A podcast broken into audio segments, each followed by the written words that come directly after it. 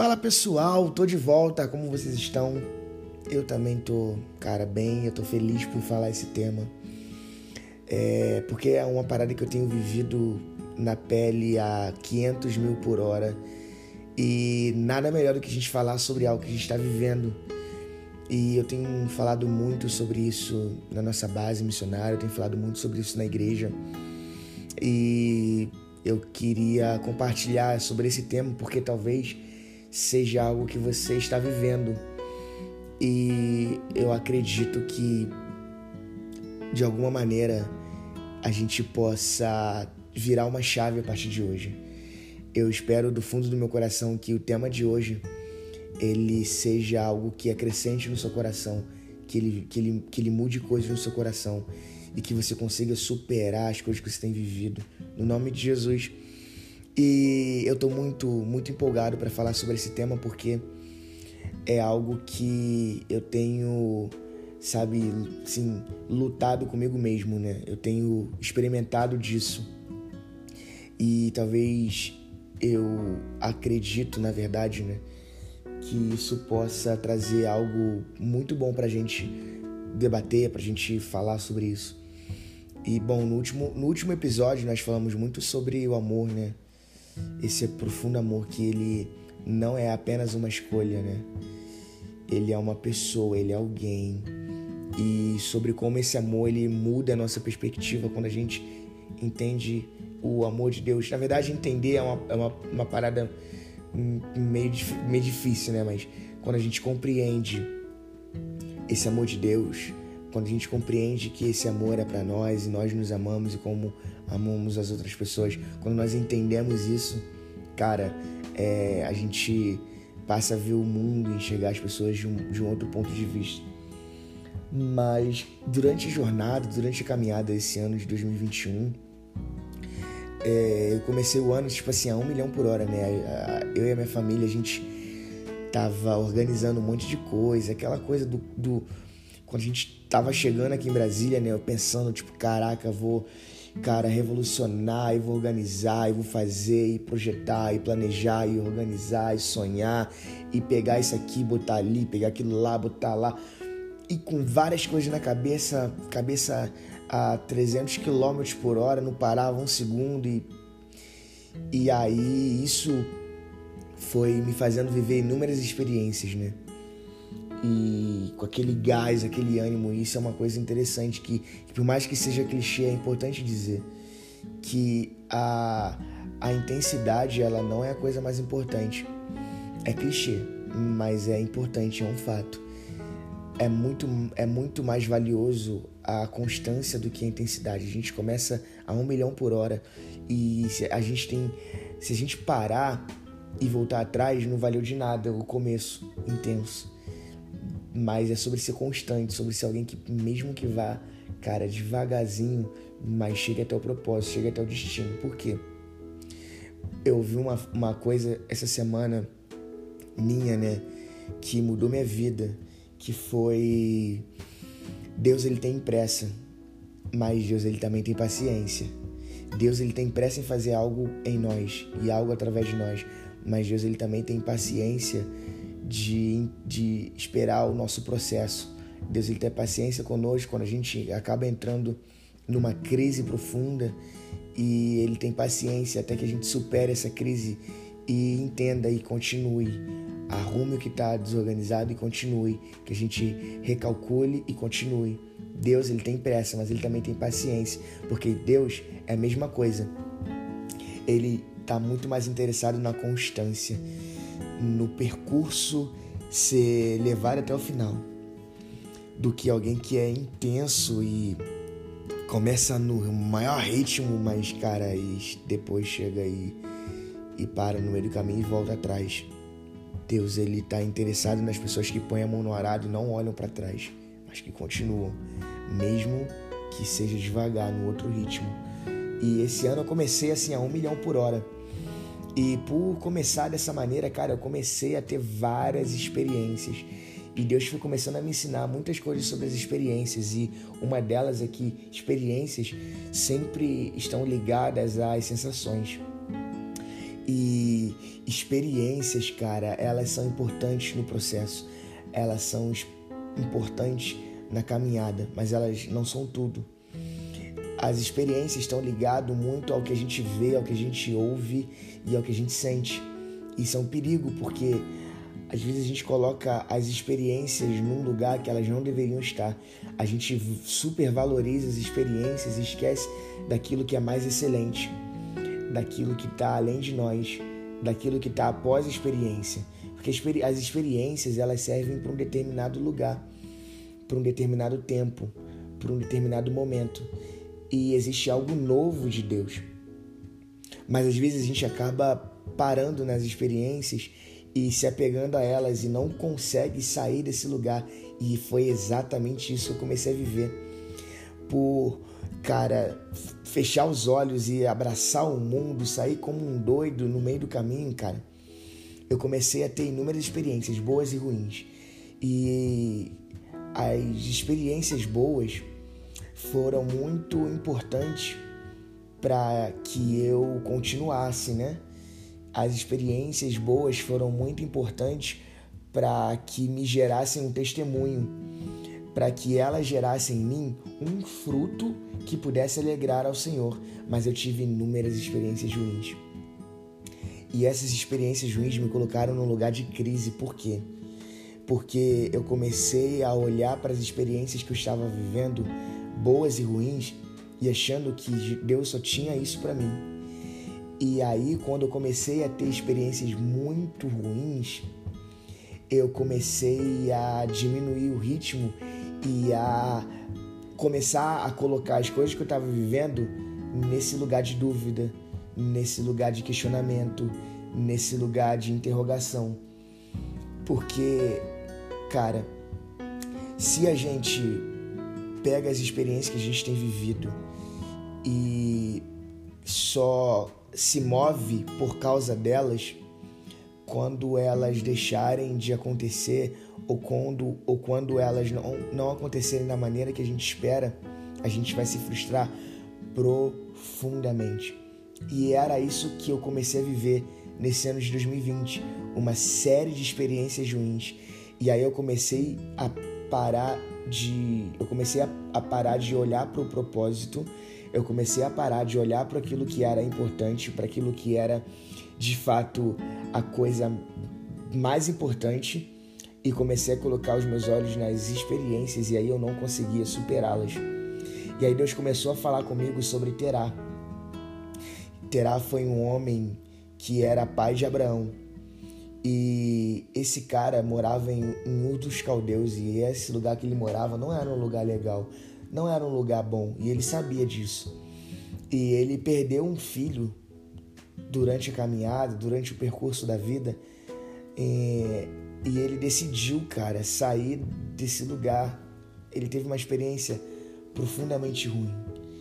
Eu não sou pai ainda, mas eu sei que essa experiência ruim que ele teve feriu, machucou profundamente o coração dele, cara.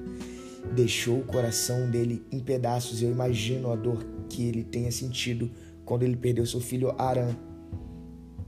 E ele resolve então sair desse lugar e ir para um, uma terra chamada Canaã, uma terra boa, uma terra que após, né, era uma terra que os israelitas, cara, provariam, era uma terra, cara, maravilhosa, e ele olhou para aquele lugar e falou assim: Cara, esse é o meu destino. Então ele tinha uma palavra sobre ele para caminhar até aquele lugar. E durante a sua trajetória até Canaã, ele chegou numa cidade chamada Arã. E essa cidade tinha o nome do seu filho. E ele não conseguiu superar essa perda. Ele chega na cidade de Arã e ele morre na cidade de Arã. Ele não consegue sair dali. Ele não conseguiu chegar no seu destino porque uma experiência terrivelmente dolorosa que ele teve paralisou ele. E isso é o que acontece com a gente. A gente acaba tendo que lidar com inúmeras experiências durante nossa jornada com Deus. E a vida sempre vai nos proporcionar inúmeras coisas que na maioria das vezes não são boas, são ruins.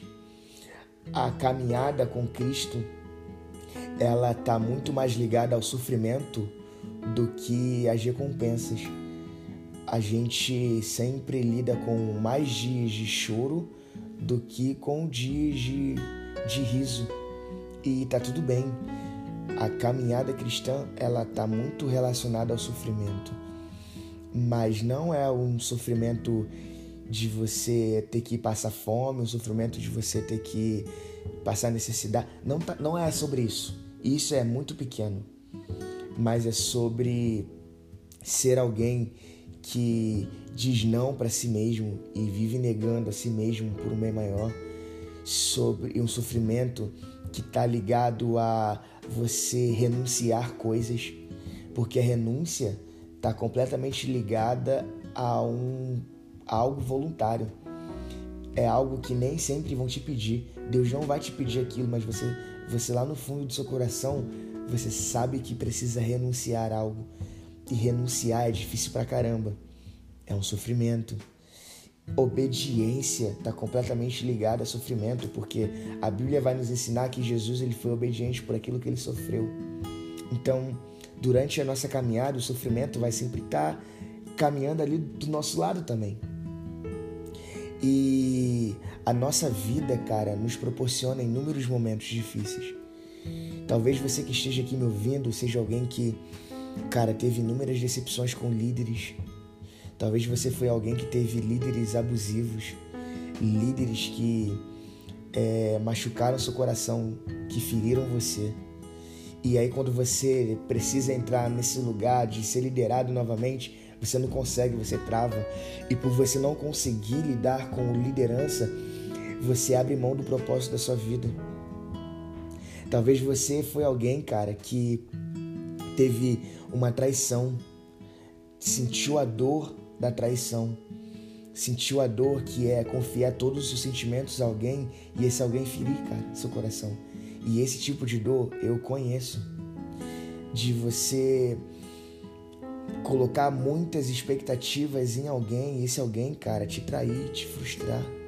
E aí, quando você tem a possibilidade de entrar num relacionamento, você não, não, não quer ter esse tipo de, de, de experiência de novo. A experiência foi tão terrível que talvez existe algo muito bom diante de você.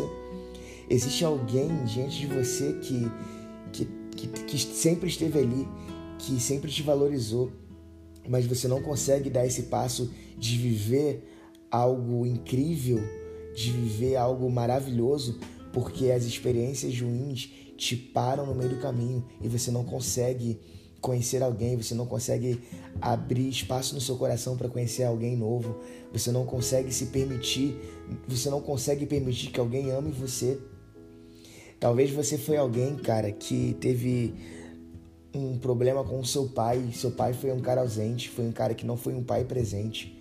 Talvez o seu pai foi um cara que disse coisas terríveis a você, que não acompanhou o seu crescimento e aí você não conheceu limites, você acha que todo mundo vai te abandonar.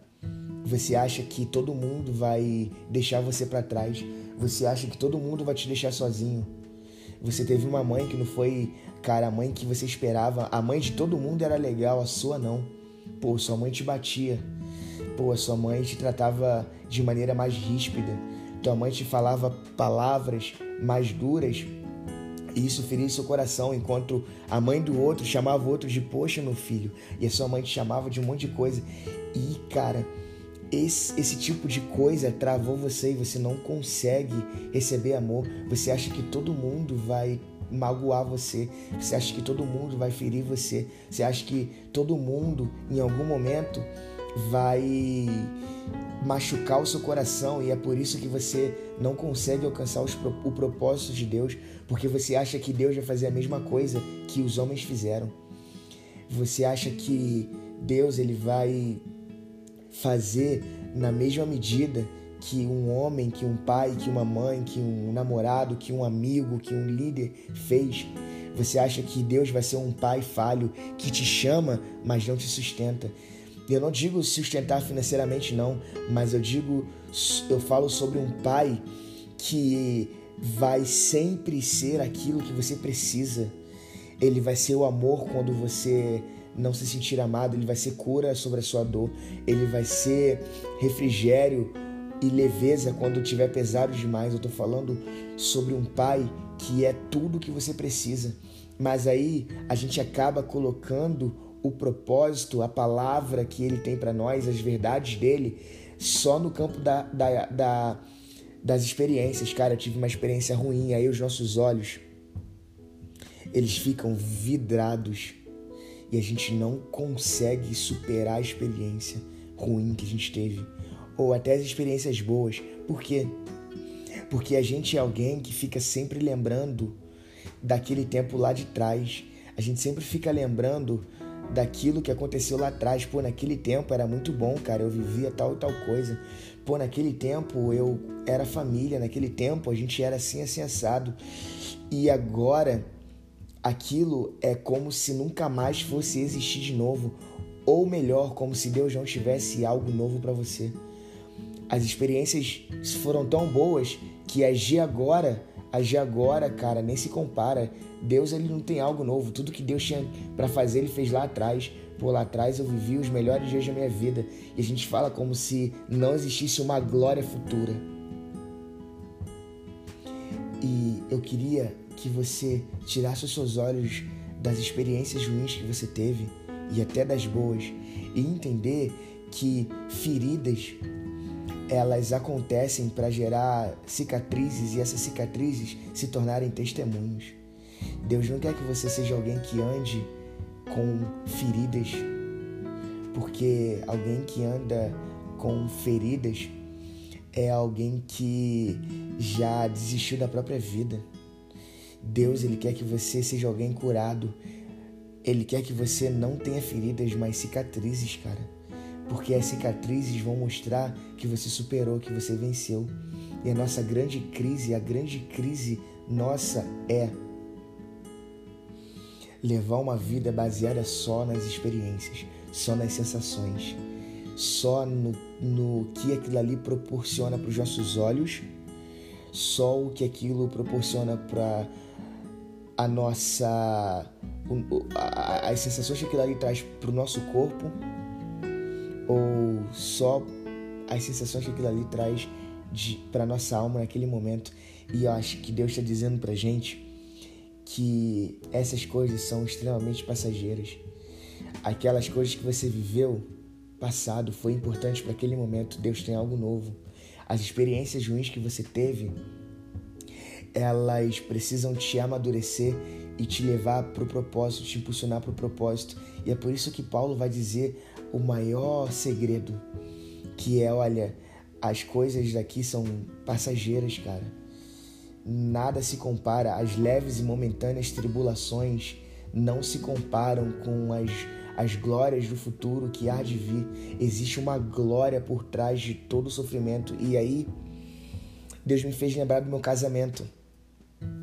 E o processo do meu casamento foi muito doido porque eu literalmente achei que não ia dar.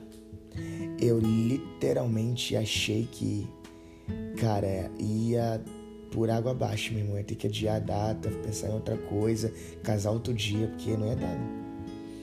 Eu tava muito vidrado nas experiências ruins que era ser alguém que não tinha dinheiro e ainda não tenho.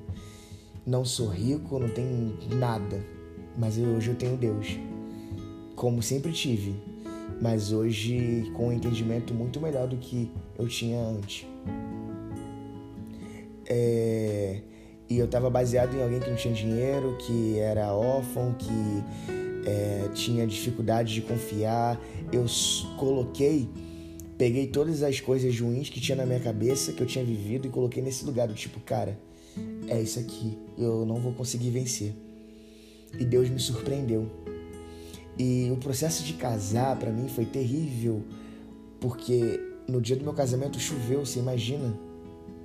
Você organizar seu casamento um ano e no dia do seu casamento chover. E monta som, desmonta som e muda de lugar, vai para outro. E no dia, cara, tem que arrumar uma tenda, porque se não arrumar tenda não vai poder montar a decoração. Cara, foi uma coisa que eu falei assim, mano, eu realmente tô com medo. Eu acho que vai dar ruim. E no final das contas, Deus estava lá. E deu tudo certo. Apesar das experiências ruins, deu tudo certo. Porque a gente tava com, a, com uma coisa na cabeça. A gente vai até o final. Pode todo mundo ir embora agora, chover, pode todo mundo. A gente vai até o final. A gente chegou até aqui. A gente não vai voltar atrás. E hoje é engraçado porque Deus, quando eu superei isso, assim, eu tô contando é, bem, bem por alto, porque eu quero, eu quero dividir isso com a minha esposa, esses momentos com a minha esposa aqui. Mas hoje, quando eu acordo, eu vejo ela do meu lado. E eu penso, cara, valeu a pena. Valeu a pena ter continuado. Valeu a pena, a pena eu ter ouvido e visto o além do que aquelas circunstâncias estavam me proporcionando. Valeu a pena a decisão de ir até o final, de ser obediente e até o final, porque Deus já tinha me dito que Ele cuidaria de tudo, mas eu ainda estava num lugar de dúvida, porque eu estava só baseado nas experiências e não na verdade, e não em algo concreto, e não naquilo que é eterno. E aí Deus ministrou no meu coração dizendo, cara, olha para o lado. E eu vi a minha esposa deitada na cama do meu lado, dormindo. E eu fiz carinho na cabeça dela e eu falei, cara, é real. Eu venci, consegui, valeu a pena. Se eu precisasse passar por isso novamente, eu, eu enfrentaria quantas vezes forem, fossem preciso. Porque vale a pena. E o que eu quero te dizer é, vale a pena continuar. A crise, ela vem para mostrar pra gente que a gente é capaz de superar, de superá-la e encarar uma pior ainda. E essa pior ainda vem para a gente entender que Deus nos fez para reinar sobre as crises, para dominar sobre as emoções, para ir, ir além das experiências. Deus fez a gente para alcançar o destino, para que a gente tivesse um futuro, para que a gente alcançasse um futuro e a gente vivesse um, presente de glória em glória. Então, se você, cara, tá nesse lugar, eu quero te aconselhar a olhar para o que está diante de você. Vale a pena deixar as experiências nesse lugar de experiência, de olhar e falar assim, cara, eu vivi isso aqui, foi ruim, foi doloroso, mas eu venci. Ou, cara, foi muito bom esse tempo, mas agora Deus tem algo novo para mim. Feridas são para que gerem cicatrizes, e cicatrizes são para testemunhar a glória de Deus. Deus tem algo novo para você. Deixe as experiências nesse lugar de experiência. Prossiga para algo que é muito maior, que é aquilo que Deus disse para você que ele faria. Ele não mentiu. Ele não é como nós humanos. Deus ele não é como como a gente. Deus ele não mente. Deus ele não fracassa. Deus ele não ilude. Deus ele nunca mentiu para mim. Ele nunca mentirá para você. Se ele disse que ele faria inúmeras coisas na sua vida com você, através de você, confie em Deus. Vença as experiências. São só experiências vá até o final, porque sempre valerá a pena. A dor e a crise, elas são o testemunho de alguém que venceu e sabe que vale a pena. Sobre alguém que chegou do, do outro lado, que superou e olhou e falou assim: Cara, é possível. Por que, que é possível? Porque Deus está comigo. Então, vence esse lugar e se isso fizer algum sentido para você, hum, vamos trocar uma ideia, me manda uma mensagem no meu Instagram, arroba. Vai ser um, muito bom a gente falar sobre isso e debater sobre isso. Você me contar uma experiência sua que você está vivendo, vai ser muito legal. Se esse podcast fizer sentido para você, compartilha com alguém, manda para alguém. De verdade, compartilhe com pessoas. A nossa intenção é de alguma maneira tocar a vida de alguém e fazer diferença na vida de alguém. Tá bom? compartilhe com outra pessoa. E eu sei que Deus vai falar com ela, da mesma maneira que Deus está falando comigo. Eu sei que Deus está falando com você também. Beleza? A gente se vê no próximo episódio, gente. Obrigado, beijão, fique com Deus. Até a próxima.